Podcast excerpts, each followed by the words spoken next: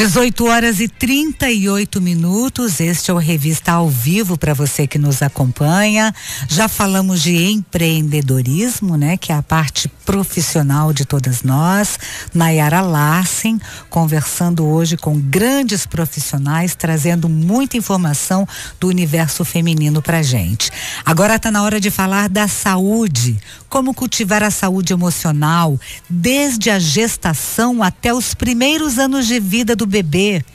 Quem nos fala agora é a doula e terapeuta transpessoal Aline Melo em conversa com Nayara Larsen. Aline, quem é você? Eu? Uau, que pergunta existencial, mas incrível. Vou reduzir, né? Eu sou mãe da Clara e da Mariana. Eu sou psicoterapeuta transpessoal e eu sou doula.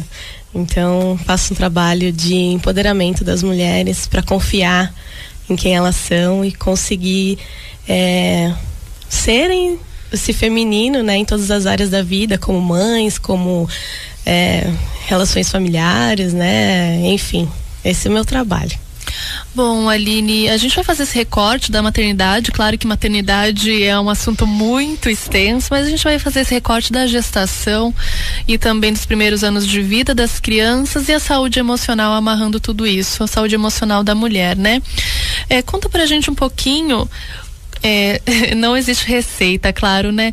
Mas a preparação emocional de uma mulher que quer se tornar mãe, como é que você trabalha isso quando alguém chega para você, fala, poxa, tô grávida, e agora, né? É, algumas mulheres chamam, algumas mulheres e alguns autores falam que são as tentantes.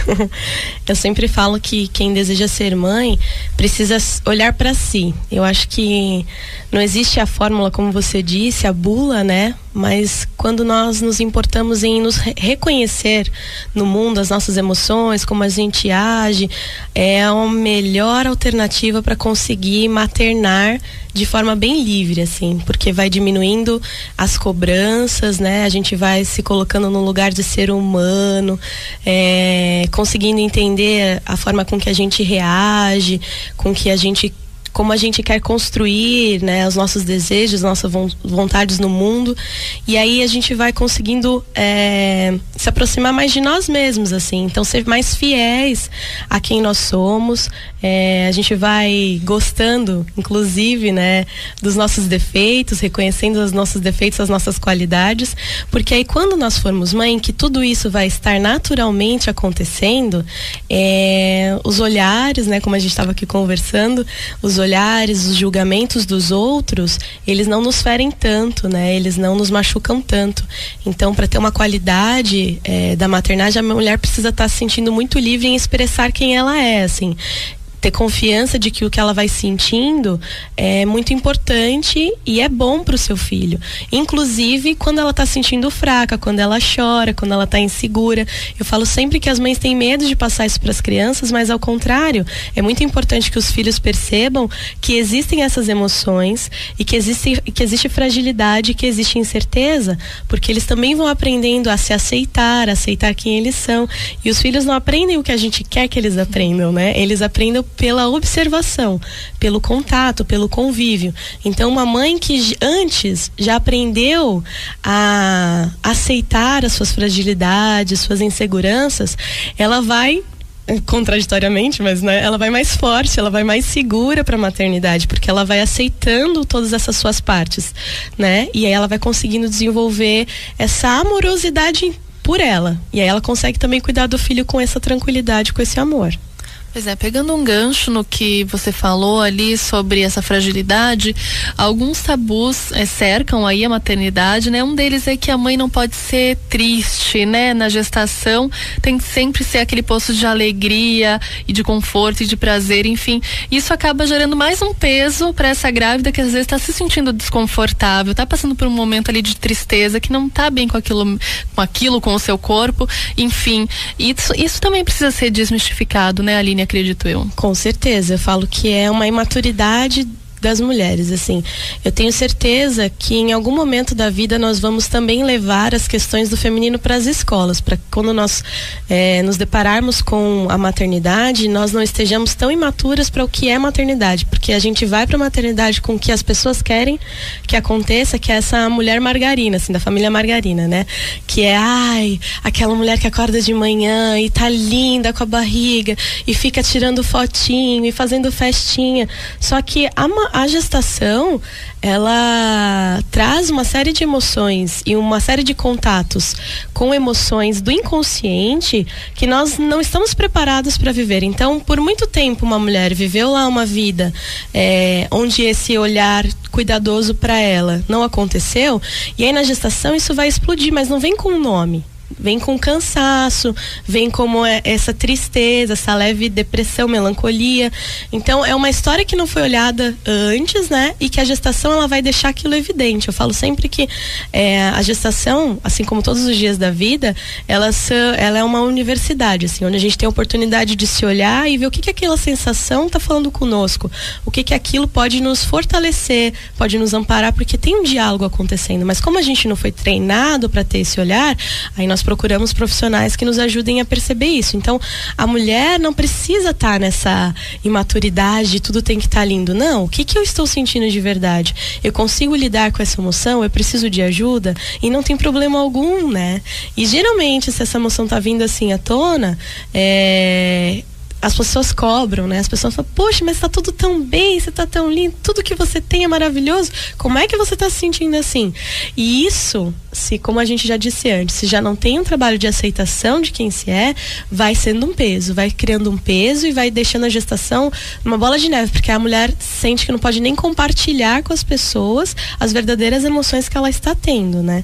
Então, faz parte da gestação tudo, né? Tudo da vida a gente tem que incluir, inclusive a fragilidade. A fragilidade ela tem uma conversa, a fragilidade tem um diálogo com aquela mulher. E geralmente essa conversa, esse diálogo vai aparecer de novo lá no puerpério e vai aparecer na criação do filho. Então, assim, também não é fórmula mágica. Eu tô sentindo isso, eu vou na terapia, eu vou curar, isso nunca mais vai aparecer. Não, a gente vai dialogar, nós vamos refletir, você vai entender como é que a tua mente, o teu corpo, a tua alma funciona com aquela emoção. E aquilo apazigua, aquilo te fortalece para quando aparecer de novo, você já olhar com mais calma, você já olhar com mais sabedoria. E aí é, é o dia a dia e a rotina que vai curando. Como é que a gente lida com aquela emoção diariamente, até sim, até ela apaziguar, ser curada e sumir. Então é natural também todas essas emoções aparecerem. Bom, dando mais um passo, a gente falou da gestação, vamos falar do nascimento da criança ali, desse momento importante para a mulher que é o parto. Também vários tabus rondam aí o parto. É, há um movimento para os partos serem mais humanizados, para as mulheres terem mais poder nesse momento da vida, é, mas também acaba sendo sempre um peso aí para a mulher ter que escolher é, como faz, enfim, como é que ela pode ir para esse momento também mais preparada, se é que dá para ir mais preparada para esse momento? Sempre dá para ir mais preparada. Eu acho que cada mulher tem que primeiro observar qual é o momento que eu estou, né? Qual é o momento da vida e o que eu consigo. É, o que eu quero aprender, o que eu posso aprender e o que eu já estou disponível para fazer. Então eu digo que muitas vezes a humanização parece a ditadura do parto normal, né, do parto natural. E tem mulheres que têm uma história que chegam durante a tua gestação e o parto e aquela essa forma não cabe para ela, então ela vai ter que adaptar e isso é o real empoderamento, a escolha, o que eu quero e como eu quero. Então, é, esse é o melhor preparo. A mulher saber quem ela é, o que ela consegue e o período da gestação pode trazer sim uma série de informações e depois que ela ler tudo isso, como a gente estava dizendo, jogo tudo pro alto o que eu quero. Eu li, eu me informei, eu busquei informação, tô com a minha doula, tenho meu médico, tenho a equipe, escolhi, sei lá, parei de forma residencial, enfim, o que eu quero, o que eu posso, o que eu consigo, o que eu banco, sabe? Qual é o meu real desejo, que o meu coração está vibrando. E isso é que tem que acontecer. Perfeito. Mais um passo nessa caminhada. Vamos falar do, dos primeiros anos de vida das crianças, né? A gente sabe que os primeiros mil dias de vida de um ser humano é o que define muita coisa na vida dele. E a mãe aí presente, claro, muito presente nesse momento da criança. É, E a gente também falou, você falou aí muita informação hoje em dia, né? A gente fica soterrado de informações por todos os lados para tomar várias decisões na nossa vida e com as mães não é diferente. Como lidar com tanta informação e a família falando uma coisa, a TV falando outra, a internet falando outra? Como também conseguir entender é, como tratar aquela criança que está ali, que é um, um, ser estranho nesse primeiro momento, que você não sabe muito o que fazer? Como é, conseguir ter uma saúde emocional para lidar também com todas essas informações e tentar e errar às vezes também, né, Aline? Isso, é paciência, né? Muitos de nós com a sociedade da informação e tudo muito disponível, é, a gente fica um pouco inseguro de agir, né? Mas a maternidade envolve bastante o instinto, né? Então a mulher ela tem que ler, tem, porque tem muita informação disponível, mas ela também tem que olhar com paciência para a rotina e para essa criança, olhar nos olhos dela e sentir o que que meu coração dentro de tudo que eu li quer começar, por onde eu posso começar dentro desse perfil do meu filho, né? Dentro da nossa rotina familiar e adaptar. Então, assim, é preciso ter coragem de deixar o instinto falar e as adaptações acontecerem e ir tentando. Na verdade, a vida deveria ser assim, né? Nós deveríamos ir com paciência tentando. Mas internamente, algumas pessoas têm a exigência de sempre acertar. E a vida não é assim. Não tem sempre acerto, né? Porque senão você vai gerar muita expectativa e muita frustração. Então a mulher, ela tem que aceitar que toda tentativa pode envolver um erro e tá tudo certo. Então o instinto fala mais alto, ela observa, tenta, tenta de novo, adapta, lê mais um pouco, conversa com outras mulheres, adapta de novo. Não querer as coisas do dia para noite, porque com seres humanos que somos, nós vamos devagar aprendendo. Então é preciso muita paciência paciência. Bom, Aline, é, com que problemas as mães vão até você? É, principalmente os principais problemas, assim, principalmente nesse começo da vida da criança, o que, que elas te pedem de auxílio?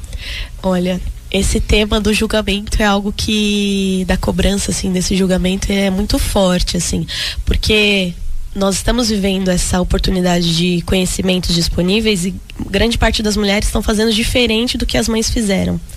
Só que existe essa dificuldade de romper com a mãe e na verdade a gente tem que ajudá-las a entender que não é romper com a mãe, né? É continuar na parceria de amor, mas conseguir olhar para essa mulher que cuidou com todo carinho, com todo conhecimento que tinha naquele momento e dizer para ela: foi muito bom, obrigado, mas agora eu vou fazer diferente não por afrontar, eu vou fazer diferente porque nós já temos outras oportunidades disponíveis.